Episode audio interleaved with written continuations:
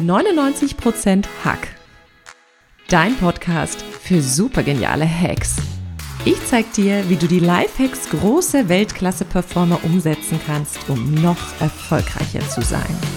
Mehr davon findest du auf katrinleinweber.de. Und jetzt Ärmel hochkrempeln und ran an den Hack.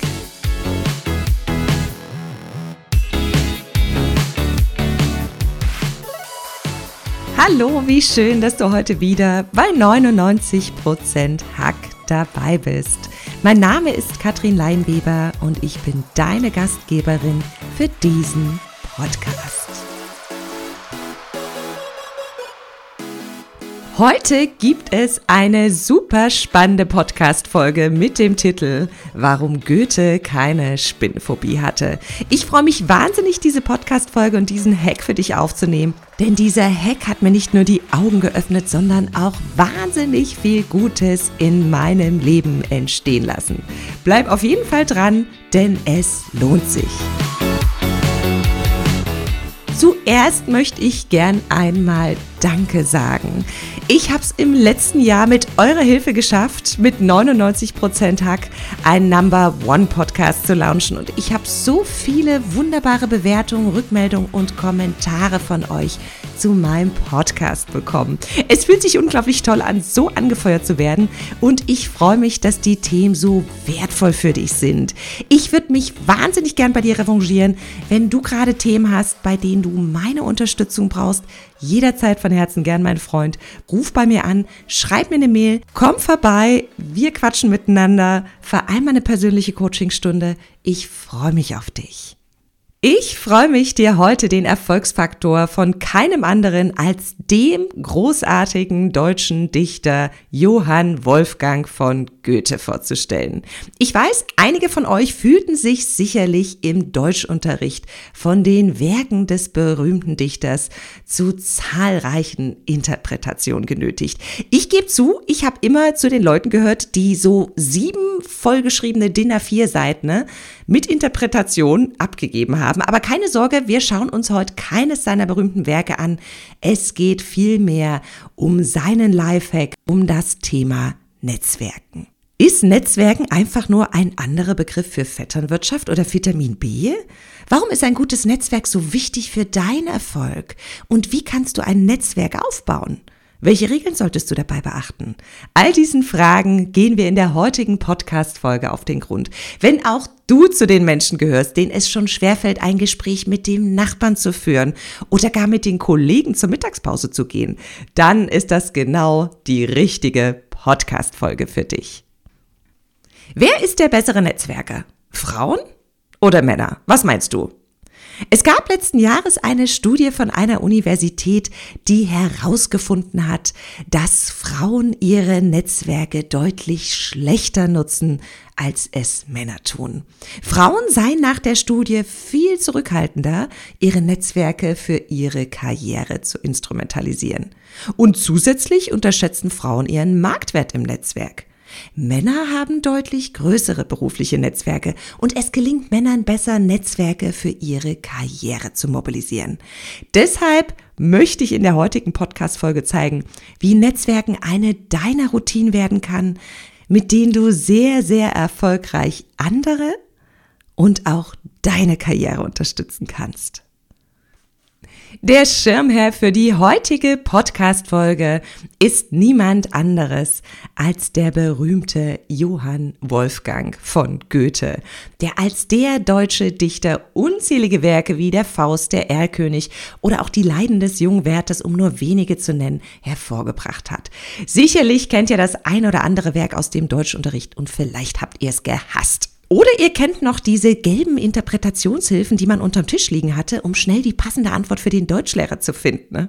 Goethe hat ein sehr schlaues Zitat von sich gegeben, das da lautet, Sage mir, mit wem du umgehst, so sage ich dir, wer du bist. Goethe wusste damals schon, dass die Menschen, mit denen du dich umgibst und das Netzwerk, das du pflegst, bringen für deine Persönlichkeit und entscheidend für deinen Erfolg ist.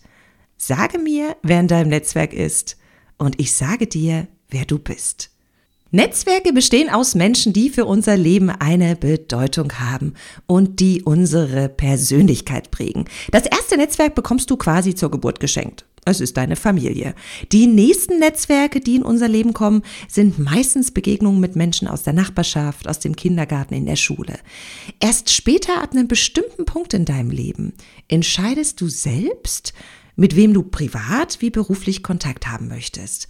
Und diese Freiheit hast du jederzeit, mein Freund. Was ist das Geheimnis von Netzwerken? Warum sind Netzwerke so essentiell für unseren Erfolg? Wenn du dich privat und auch in deiner beruflichen Karriere weiterentwickeln willst, brauchst du ein gutes Netzwerk. Jeder von uns hat einzigartige Stärken und Talente. Wenn wir diese authentisch leben, können wir die Menschen in unserem Umfeld und Netzwerk inspirieren und in diesen Bereichen unterstützen, ihnen unseren Erfahrungsschatz und unsere Hilfe anbieten. Und sicherlich gibt es Dinge, die uns schwerer fallen, in denen wir weniger Expertise haben. Das ist total normal die aber ab einem Punkt in unserem Leben wichtig für unsere persönliche und berufliche Weiterentwicklung sind. Und genau darin kann jemand anderes aus deinem Netzwerk dich unterstützen und dir Hilfestellung geben dass du diese Seite erfolgreich von dir weiterentwickeln kannst. Wie du siehst, ist es ein Geben und Nehmen. Und wie du das sicherlich aus meiner vorherigen Podcast-Folge kennst, zum Beispiel aus der Podcast-Folge mit dem Lifehack von Tony Robbins, ist es aus meiner Sicht immer wichtiger zu geben als zu nehmen. Es ist nicht das Ziel, ein Netzwerk aufzubauen, damit du möglichst viele Menschen hast, die dir irgendwie nützlich sein können. Netzwerke funktionieren dann besonders gut, wenn jeder bereit ist, mehr zu geben als zu nehmen. Denn unterm Strich haben am Ende des Tages alle mehr davon. Und wenn du diese Grundregel beachtest, brauchst du auch nicht zurückhaltend sein, dein Netzwerk für deine Karriere zu mobilisieren. Denn du gibst in jedem Fall mehr, als du nimmst. Beim Netzwerken gibt es so ein paar Grundregeln, die ich dir jetzt gerne vorstellen möchte. Beim Netzwerken ist Dabei sein alles. Deshalb werde sichtbar und überleg einmal, was du alles zu bieten hast. Was sind deine Erfolge? Hand aufs Herz, wie oft denkst du darüber nach, was du alles auf dem Kasten hast? Wie oft machst du dir deine Erfolge bewusst? Kennst du deine Stärken? Oft sind uns unsere Schwächen und Kritikpunkte bewusster und transparenter als unsere Stärken. Deshalb schnapp dir gerne mal dein Journal und einen Stift und beantworte mir folgende Fragen. Warum sollte man dich kennen? Was für gute Erfahrungen hast du in deinem Leben gemacht, die du weitergeben kannst? Welche Stärken hast du? Und was hast du dieser Welt zu bieten, mein Freund? Und wenn du die Fragen beantwortet hast, klatsch dir bitte selbst mal auf die Schulter und beglückwünsche dich, was für ein wahnsinns toller Mensch du bist. Damit brauchst du deinen Marktwert nicht zu unterschätzen. Du weißt, was du kannst und du weißt, was du dieser Welt und deinem Netzwerk zu bieten hast. Wenn du Klarheit darüber hast, was du mitbringst und zu bieten hast, dann hast du was zu erzählen. Und ihr kennt das vom Storytelling. Persönliche Geschichten, da wo du dich zeigst, sind ein Garant dafür, dass dir die Menschen in deinem Netzwerk zuhören. Dazu gehört natürlich Mut. Harald Schmidt hat es mal so schön gesagt, man braucht eigentlich 5000 Prozent Selbstbewusstsein, damit 20 Prozent unterm Strich übrig bleiben. Bleib dabei aber immer ehrlich und offen und vor allem authentisch. Und du wirst die Menschen in deinem Netzwerk begeistern. Such dir das für dich passende Netzwerk aus und schaff dir ein Netzwerk aus Talenten und High-Performern. Was meine ich damit? Such dir ein Netzwerk, in dem dich die Leute herausfordern, challengen, dich bestärken und mitreißen. Wenn du ein neues Netzwerk aufbauen möchtest und nicht genau weißt, wo du nach neuen Kontakten suchen sollst, habe ich einen Tipp. Wenn du ehrenamtliche Tätigkeiten machst und deine Arbeitskraft frei zur Verfügung stellst, findest du dort oft Leute aus allen Berufsfeldern und Branchen, die unheimlich positiv sind, die optimistisch sind und die, wie ich es gern sag, das Herz am rechten Fleck haben. Und das sind Leute, die einen sehr positiven Einfluss auf dich, deine persönliche und berufliche Weiterentwicklung haben und die dich mitreißen können. Eine Grundregel beim Netzwerken ist es, allein zur Netzwerkveranstaltung zu gehen.